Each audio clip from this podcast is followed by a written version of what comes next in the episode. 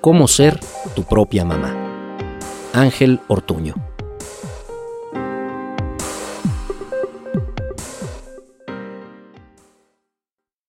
Se aplicó un cuestionario a 120 alumnos para saber qué esperan de sus profesores. Respondieron a coro una cita de San Agustín. La muerte no es nada, solo he pasado a la habitación de al lado. Yo soy yo, vosotros sois vosotros.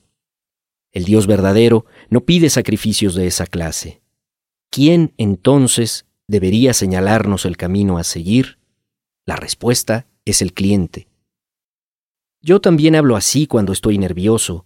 Sé que mienten y no me casaría con un hombre que tuviera un brillante porvenir.